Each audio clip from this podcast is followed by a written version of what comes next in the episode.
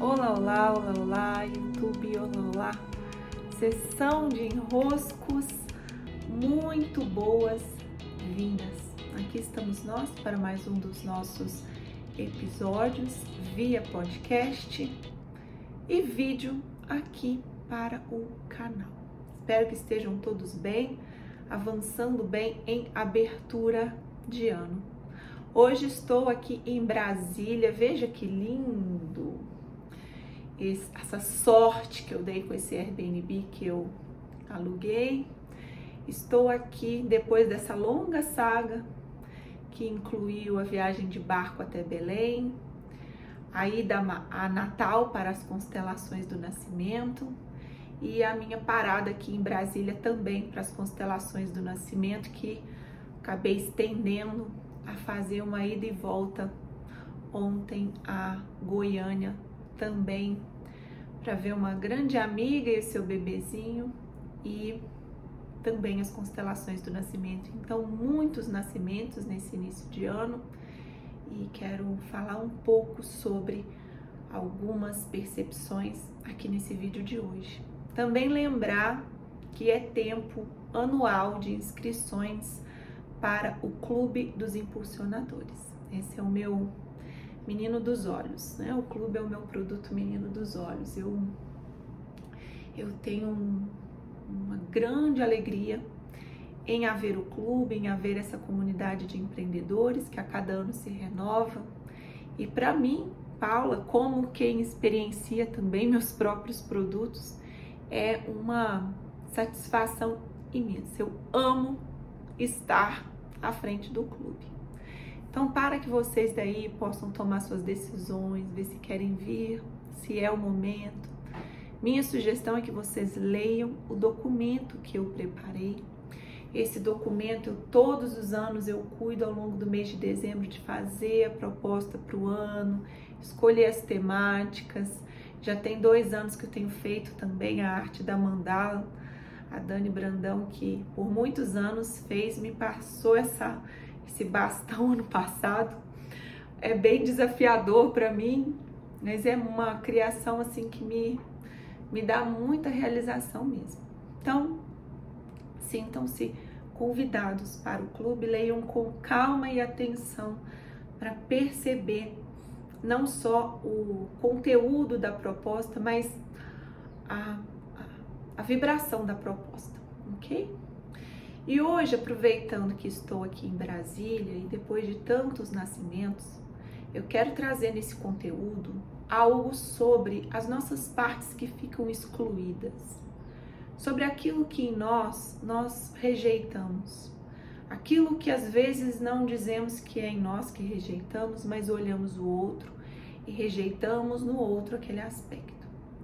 Para facilitar um pouco a nossa análise e a nossa ida aos lugares mais profundos, eu já vou te orientar que quando nós olhamos para o outro e muito fortemente rejeitamos algo no outro, aquilo nos pode nos incomodar, aquilo pode nos dar raiva, aquilo pode ser um julgamento. Quando nós olhamos qualquer aspecto do outro e não gostamos, mas não é um não gostar assim, é, brando ou como, não, isso não é o meu caminho, isso não é assim, isso não é assim, é, não gostaria dessa maneira. É um não gostar que mexe com algo em nós, provoca alguma emoção mais forte de, pelo amor de Deus, né? Isso fique longe de mim. Isso eu não tenho de jeito nenhum. Isso me irrita, isso me dá raiva. Isso eu detesto no outro. Qualquer, qualquer aspecto que no outro eu reajo com esse tipo de comportamento, de emoção, é, esse algo está sendo excluído em mim. Essa é a dinâmica. Né? Nós somos todos um e nossas partes se somam. E todo o trabalho que estamos fazendo na vida é reunir as nossas partes para voltarmos a uma unidade, a desenvolvermos em nós um senso de completude. Que sim, né? Temos um longo caminho pela frente, mas a cada dia, a cada experiência, a cada consciência que vamos ganhando, que estamos a fazer isso, recolhendo as partes e voltando a perceber que essas partes sempre estiveram dentro de nós. Esse é o nosso movimento pela vida, inclusive o movimento de nascer, de vir para o mundo, esse de nos colocar na vida, envolve a grande cena, envolve o grande ato de integrar em mim as forças que são do aspecto masculino e aspecto feminino. Eu integro o escuro e integro o claro. Eu integro a luz e integro a sombra. Eu integro o bom e o mal. Eu integro as dualidades. Para então me tornar um e nascer.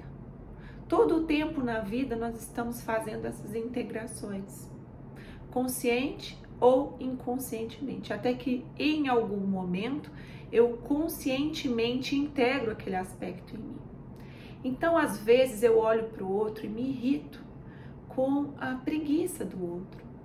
Às vezes eu olho para o outro e critico a falta de cuidado, de carinho, de atenção.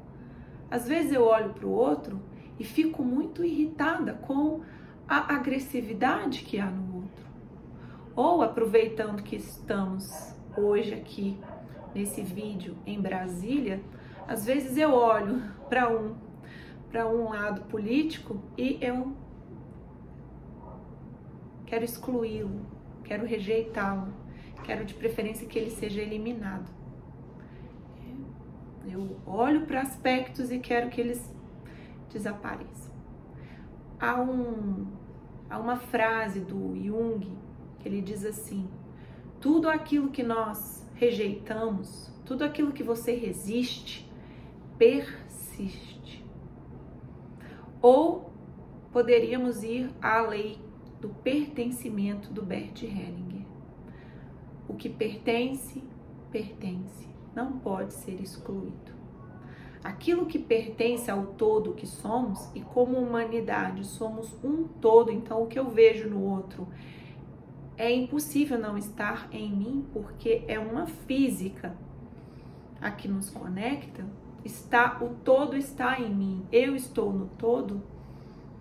Aquele aspecto que está sendo excluído, ele se torna mais colado ainda aquilo que eu resisto persiste. Então vamos pegar o exemplo da preguiça. Eu olho para o outro e fico muito irritado com a preguiça. Eu olho para o outro e tenho ódio da sua preguiça. Né? eu critico, eu julgo, eu não, não gosto nem de ver. Quando a, essa preguiça do outro, esse aspecto do outro é tão rejeitado assim, o que, que começa a acontecer comigo como um efeito de estar excluindo esse aspecto? podem acontecer dois caminhos, né? Eu posso ficar com uma preguiça estocada e aí na hora de fazer os movimentos que importam, na hora de ir para a vida, na hora de criar, o que que, o que que invade o meu campo? Como se me dominasse uma preguiça. Então ela vem como um imã, acoplando em você. Né? Então ela vem e entra em, as, em momentos que você não quer que ela entre. Esse pode ser um efeito. O outro efeito pode ser o efeito contrário. Você não consegue descansar nunca, você não consegue relaxar nunca, você não pode parar, você não pode deixar de fazer seus afazeres todos bem acelerado, bem rápido. Então começa a te dar ansiedade de não ter preguiça. Para excluir a preguiça, você também não pega aspectos que são valiosos ali em torno da preguiça. Por exemplo, um relaxamento, que não é preguiça, mas que beira a preguiça. A depender dos olhos que você olha, tentando excluir esse aspecto. Então, aqui hoje, eu quero nos trazer para essa integração, nos convidar a, de uma maneira mais consciente. Claro, esse é um trabalho da vida inteira, nós não vamos acabar assim, sabe? É logo mas como nesse momento está muito fácil de perceber o que estamos rejeitando no outro, até porque o cenário político ajuda muito com isso, porque a rejeição ao outro lado é muito grande, é muito forte.